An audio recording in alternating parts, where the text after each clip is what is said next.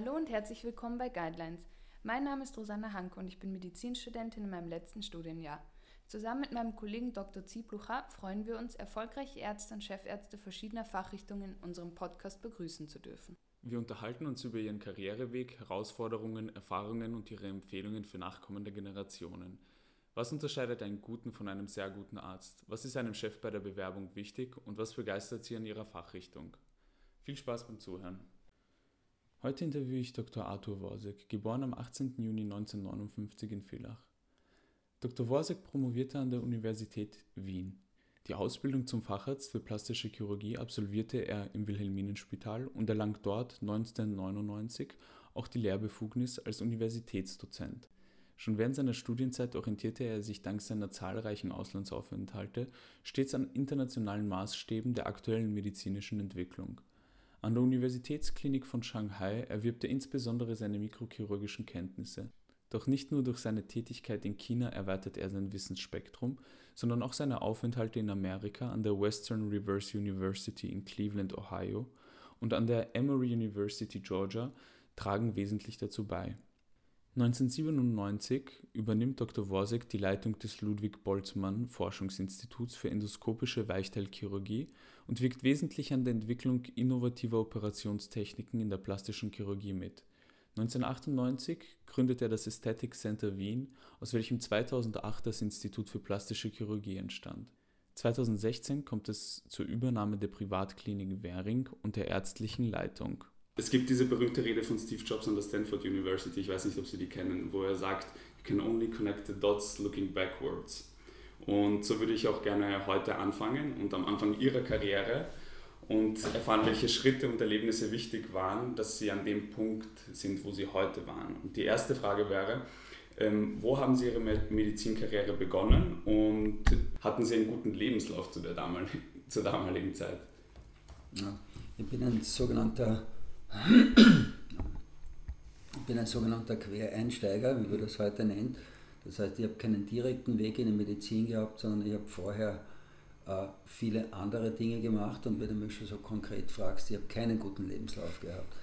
Ich habe zwar die Matura mit Ach und Krach geschafft, also das wäre heute nicht ausreichend, um überhaupt Medizin studieren zu können und habe dann viele Jahre auf der Suche nach meiner Erfüllung oder meinem Lebensweg eben lauter Dinge gemacht, die mit Medizin genau nichts zu tun gehabt haben. Die Entscheidung, Medizin zu machen, hat sich daraus ergeben, dass ich mit dem Weg, den ich damals gehabt habe, auch nicht zufrieden war. Ich habe halt versucht, Geld zu verdienen, ich habe Geld verdient, Geld verloren und so lustig war das praktisch draußen auch nicht. Und ein Studium war für mich aus damaliger Sicht schon eine Form von Sicherheit und festgelegten Wegen. Also wenn man studiert, dann habe ich eigentlich irgendetwas wenigstens und kann es nicht immer verlieren. Und das war die Entscheidung zu studieren. Es war gar nicht Medizin als Studium maßgebend, sondern das Studium als Studium für mich maßgebend. Man musste wie man auf Österreichisch sagt, schleimen, um irgendwo hineinzukommen. Man musste tricksen, ich habe auch getrickst über verschiedene Sportvereine und Behindertensportverein damals bin ich halt irgendwo dann in die Medizin hineingekommen und ja, und, und dann kommt man schon bald in die Mühsal der Ebene, wenn du so magst. Es ist vermischt aus Angst aus der Hierarchie kommen. Die Medizin ist ja nach wie vor eines der letzten hierarchischen Systeme, die es gibt, das ist völlig aus der Zeit eigentlich. Und das war damals noch viel schlimmer, wie ich begonnen habe. Also die Hierarchie aus Chef, aus Oberärzten, aus länger dienenden Assistenten, aus dem zuletzt gekommenen, das war schon fast eine, eine, eine Gefängniszellenhierarchie. Wer als letztes kommt, wischt auf. Das ist, glaube ich, heute noch immer ein bisschen so. Wenn das so ist, ist das schrecklich. Also völlig aus der, aus der Zeit und auch sinnlos. sinnlos. Ne? Und wollten Sie auch am Anfang Ihres Studiums direkt plastische Chirurgie? Hatten Sie da so eine Affinität dazu? Nein, ja, zu der Zeit wusste ich nicht einmal, was plastische Chirurgie ist. Und ich dachte, wie jeder Laie, wie dann überhaupt irgendwie mit dem plastischen Chirurgie konfrontiert wurde, das hat was mit Plastik zu tun. Also ich traue mir das ja heute gar nicht mehr sagen. Ich bin im Rahmen meiner Ausbildung nach China gekommen, war ein Jahr in China, in Shanghai und dort mehr oder weniger zufällig auf einem plastischen Chirurgie und so hat sich der Weg dann entschieden. Also das war kein vorgefasster Weg, sondern wie vieles im Leben ergibt sich einfach. Und ähm, wie sind Sie nach Shanghai gekommen? Wie ist das? Ich habe eine, eine unfallchirurgische Ausbildung begonnen und das hat mir halt die Mikrochirurgie, die damals aufgekommen ist, fasziniert und das war halt eine Mondäne der plastischen Chirurgie und bin eigentlich als Unfallchirurg nach Shanghai auf eine plastische Chirurgie gekommen und dort habe ich dann erstens einmal den anderen Zugang zur Medizin überhaupt kennengelernt. Die Chinesen haben einen völlig anderen Zugang zu der Zeit zumindest und halt die Freude an der plastischen Chirurgie entdeckt und auch gewusst, was plastische Chirurgie ist überhaupt. Und das heißt, Sie haben hier ähm, auf der Unfall angefangen, sind dann nach Shanghai gegangen und haben sich dort sozusagen inspirieren lassen und sind zurückgekommen und haben dann sich hier nach einer neuen Stelle umgesucht? Oder? Ich bin dann praktisch mehr oder weniger abgeworben worden mit dem Wissen, okay. das ich mir dort erarbeitet habe. Oder wenn man im Ausland ist, glaubt man ja immer, oder die Zurückgelassenen glauben immer, man lernt da Dinge, die exotisch sind. So war es nicht, aber es hat zumindest eine gewisse Erfahrung. Eine Frage, die ich hatte, dass Sie, ob Sie früher schon ähnliche Interessen hatten. Sie haben gesagt, Sie haben sehr viel ausprobiert eigentlich auf Ihrem Weg zur Medizin.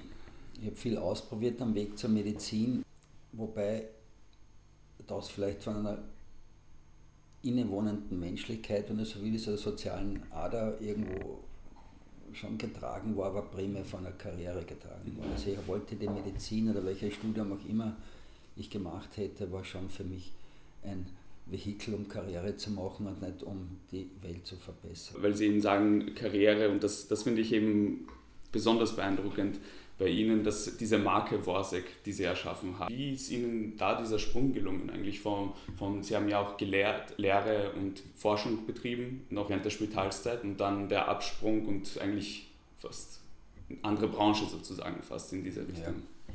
Die, der Weg in, in die Marke, der Weg in die Schönheitschirurgie, wie ich sie jetzt betreibe und auch das Spital da aufgebaut habe, ist wie vieles nicht vorgefallen fast gewesen und vorgefertigt gewesen, sondern es ergibt sich einfach. Und mein Motor war wahrscheinlich meine ganze Karriere und speziell auch dessen, was ich jetzt da mache, schon immer so eine gewisse Trotzreaktion. Also ich habe eine, klassische medizinische Laufbahn begonnen, habilitiert, Wissenschaft gemacht, Lehre publiziert und haben halt als Belohnung des Systems erwartet, dass ich jetzt irgendwann ein Primaris und halt diesen üblichen Weg mache. Und nachdem ich zweimal gescheitert bin, war ich einfach grantig und haben wir gedacht, so wenn der Weg nicht geht, dann mache ich den eigenen Weg. Und aus dem heraus hat sich der heutige, heutige äh, Weg und so wie es halt heute ist, auch ergeben. Das heißt, man muss schon bereit sein, auch wenn es in einer Richtung nicht geht, mit Vollgas die andere Richtung einzuschlagen. Ist wahrscheinlich eines der Karrieregeheimnisse auch, dass man nicht festhält, wenn was nicht weitergeht, sondern einfach mit Vollgas das nächste probiert, auch auf das Risiko hin, dass man scheitert. Das war ja intakt bis heute. Es kann jeden Tag passieren. Was würden Sie sagen, macht es das aus, dass es geklappt hat? In der Medizin ist es weniger das Können. Ich glaube, es können viele viel. Es ist wirklich, sie können sich noch nicht verkaufen. Und verkaufen tut man sich, wenn man mit Menschen arbeitet, im Wesentlichen über Menschlichkeit. Und um menschlich zu sein, muss man sich auch mit sich selbst beschäftigen, man muss reflektieren habe mein Leben lang Kampfsport gemacht und nachdem mir das Körperliche in den Hintergrund gegangen ist, waren halt die, die Beschäftigung mit sich selbst und die Verinnerlichung ein ganz wesentlicher Teil, auch einer der Gründe, warum ich nach China gegangen bin. Ich habe auch eine Zeit dieser Zeit in einem Shaolin-Kloster verbracht. Also je mehr man sich mit sich beschäftigt, mit gewissen ja, mitfühlenden Gedanken, wenn es so ist, desto leichter tut man sich dann auch authentisch zu sein. Und Authentizität ist das, was die Leute lieben und das ist das, was in der Medizin durch den weißen Mantel ja wirklich verloren geht. Und ähm, haben Sie Bücher oder Mentoren gehabt, die Ihnen da auf diesem Weg ge geholfen haben? Irgendein Autor auch, der sich besonders mit dem Thema beschäftigt? Ja, man hat natürlich in der Medizin Mentoren, die vielleicht weniger fachlicher Natur sind, sondern menschlicher Natur sind oder die Herangehensweise ans Arztsein. Das habe ich auch gehabt. Das waren sehr menschliche Mentoren äh, die in den Vordergrund einfach gestellt haben und gesagt, ich liebe meine Patienten. Wenn man die Patienten mag, dann passt alles andere ganz genauso. Das ist ein Weg, der vereinfacht eigentlich immer funktioniert. Wenn du sie magst, dann wird es auch funktionieren, dann wirst du sie verstehen, dann wirst du die entsprechenden Einfühlungsvermögen haben, wenn einmal etwas nicht passt. Wenn du sie nicht magst, kannst du machen, was du willst. Das wird dann funktionieren. Also das war mein Weg. Ansonsten habe ich schon ein bisschen die also asiatische Einstellung, von einem Lehrer zwar gewisse, einen gewissen Lehrplan mitbekommen kann, aber alles, was dann kommt, muss man sich selber erarbeiten. Das heißt, die Stufe 2 ist einmal die Räder weg vom Radl und die Stufe 3 ist, wenn man so weit kommt, dass man seinen eigenen Stil, seinen eigenen Weg und einfach seinen eigenen Zugang zu Medizin und auch zur Karriere findet. Und da, an dem habe ich gearbeitet, sagen wir so. Ich habe mich nicht festgehalten an dem, was ich gelernt habe, wie das für viele machen, sondern ich habe so rasch die Räder vom Radl hinten runtergetan, die Hilfsräder. Und ja, dass man dann seinen eigenen Weg findet, ist eine Entwicklung der Seniorität. und genauso geht es umgekehrt. Ich habe viele Leute, ich gebe sehr viel her, aber ich kann auch nur die grundlegenden Dinge hergeben und erwarte mir schon, dass die Leute dann mit dem, was sie von mir lernen, äh, weiter lernen und ihren eigenen Weg finden. Und die liebsten Schüler sind mir die, und da gibt es mittlerweile schon zahlreiche, die einen völlig, die irgendwann einmal aufbegehren, diskutieren, das bringt mir weiter, selber weiter, bin extrem offen heute noch für jeden Input, der kommt und die dann vielleicht einen völlig anderen Weg gemacht haben und erfolgreich sind. Also vor denen liege ich.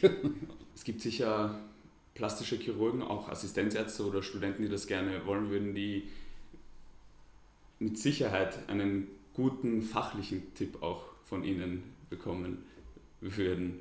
Ähm, Im OP, was hat Ihnen da geholfen, gut zu operieren auch? gute Resultate zu erbringen. Da habe ich sehr viel in China gelernt dabei. Es ist ein völlig anderer Zugang, als ich in Österreich auf der Unfallchirurgie gesehen habe. Rein, schnell, Leistung bringen, raus, sich auf die Schulter klopfen, das war dort nicht so. In China ist die Zeit stehen geblieben um B. Da ist es wirklich darum gegangen, gute Leistung abzuliefern, der Respekt des Patienten vor seinem Arzt, vor der Leistung und nicht vor seinem Status, sondern die Ärzte hatten dort keinen Status zu der Zeit. Das war noch Kommunismus, wo der Daxler mehr Status wie der Arzt gehabt hat. Aber den Respekt hat man sich durch gute Leistung und durch Menschlichkeit auch verdient. Und das hat vor der Zeit.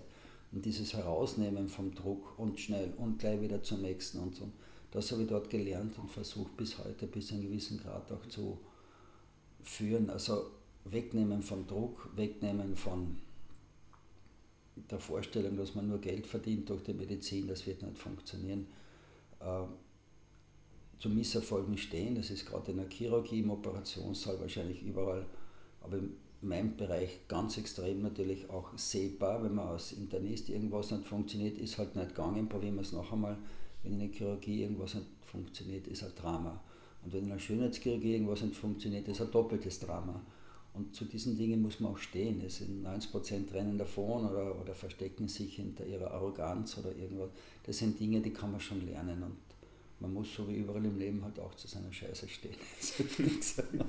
Das hilft schon. Das ist, das ist auch einfach, aber ist einfach ein Tipp. Ja, ja. Haben Sie auch Dinge, die Sie besonders effizient machen, weil man muss auch hart arbeiten, um sowas äh, zu meistern, auch mit Misserfolgen manchmal zurecht. Es schaut alles so easy aus und ja, in unserem Betrieb, ich habe nicht nur Freunde, ich habe viele Feinde auch durch den Erfolg. Und mhm.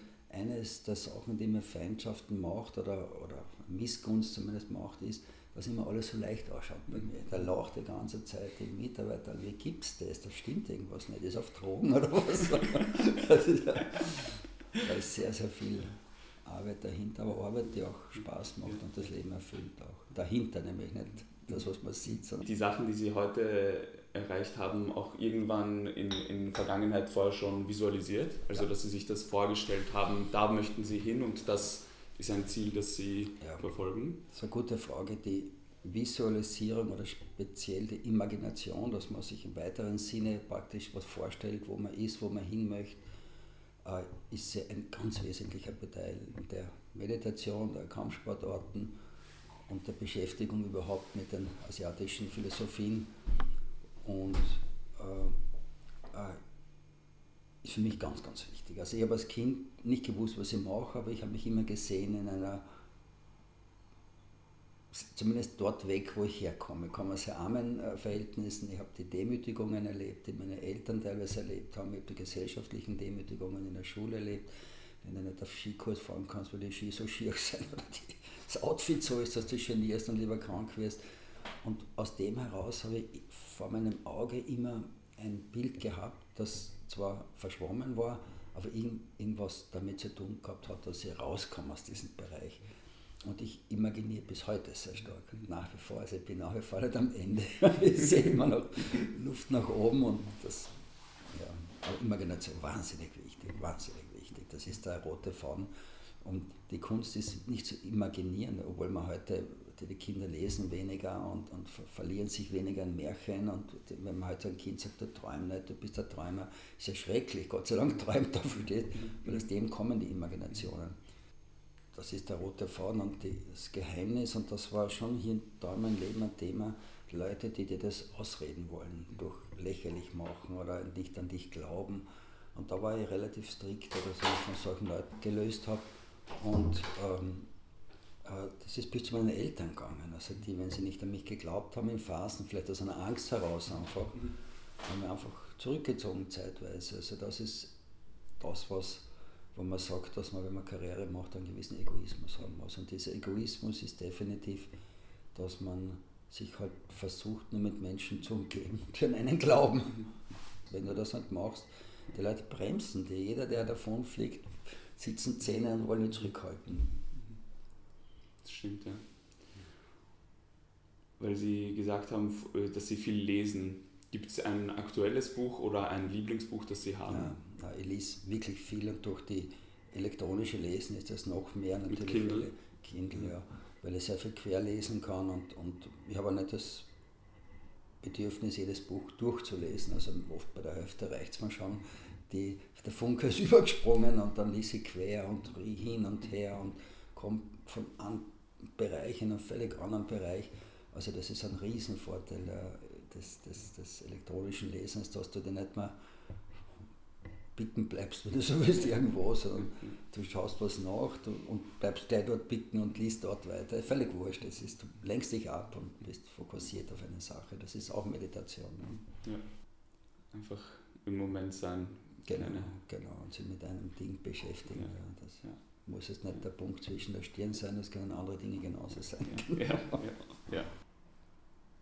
So schade, es gibt äh, sicher so viel, was ich noch von Ihnen lernen kann, könnte. Ja, ewig reden. ja, genau. Ewig reden noch. Genau.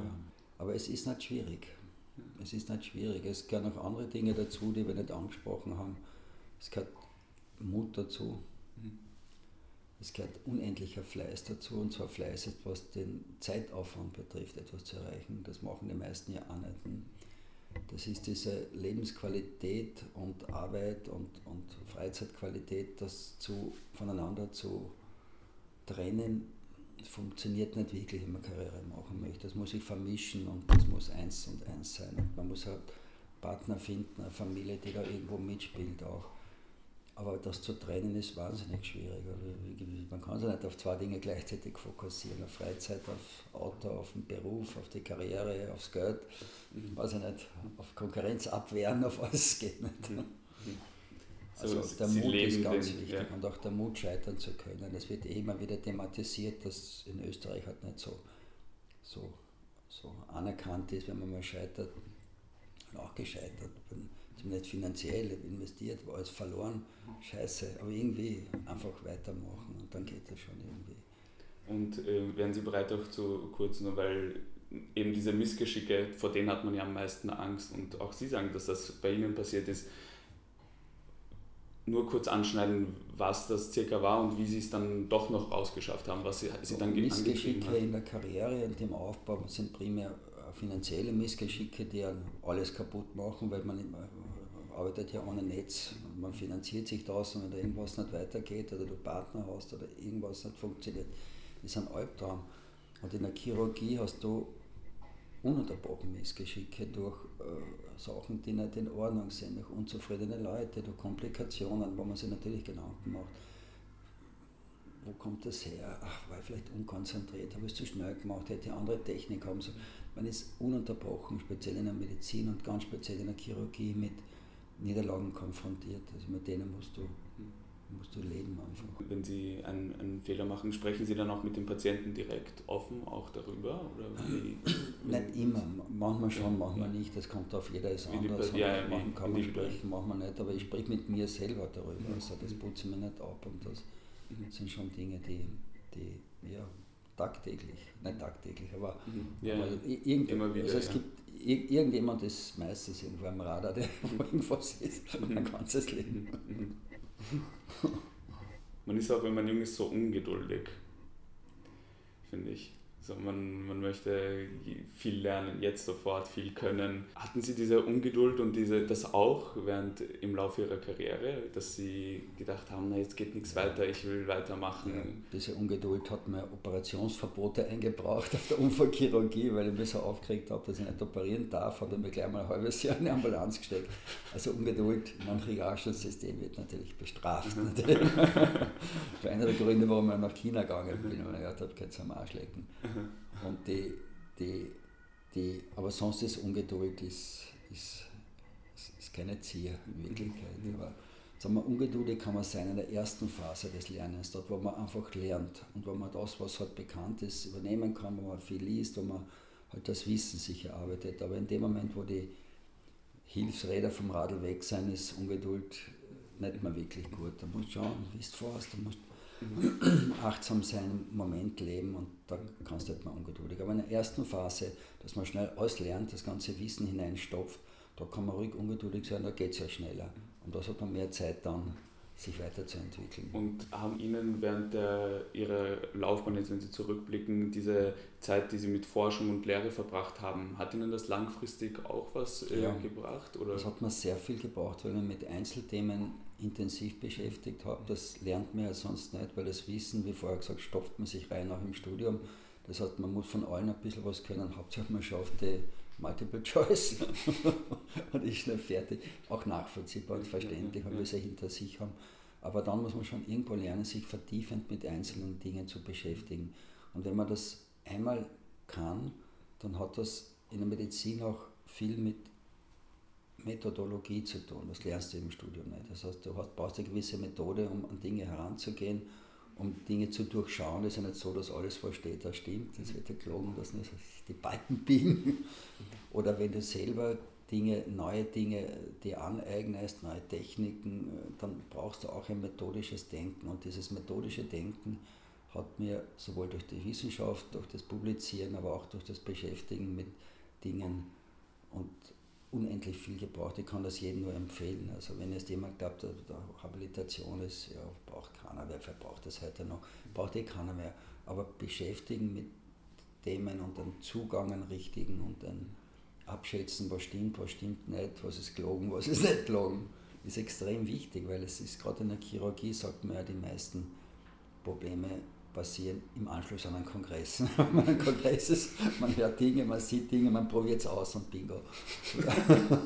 da muss man halt ein bisschen, wenn man selber wenn man da draußen gestanden ist und Dinge, die kompliziert sind, nicht einmal ausgereift sind, als einfach und simpel präsentiert hat, um besser dazustehen, dann durchschaut man den anderen natürlich genauso.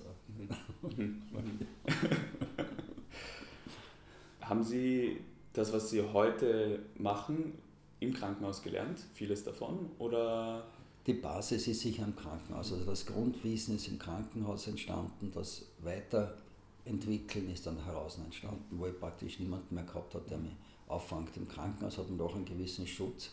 Wenn was passiert, geht es unter. Wenn du geklagt wirst, wird das Spital geklagt und nicht du geklagt. ja, und man kann sich halt ein bisschen hinter dem Team auch verstecken oder hinter der Position, wenn du was assistierst und noch nicht ausgebildet bist und der Oberarzt hat das Instrument oder assistiert, dann ist der Oberarzt schuld. Du bist aus dem Schneider, also da kann man sich noch relativ gut hinüberschwindeln. Das geht heraus nicht mehr.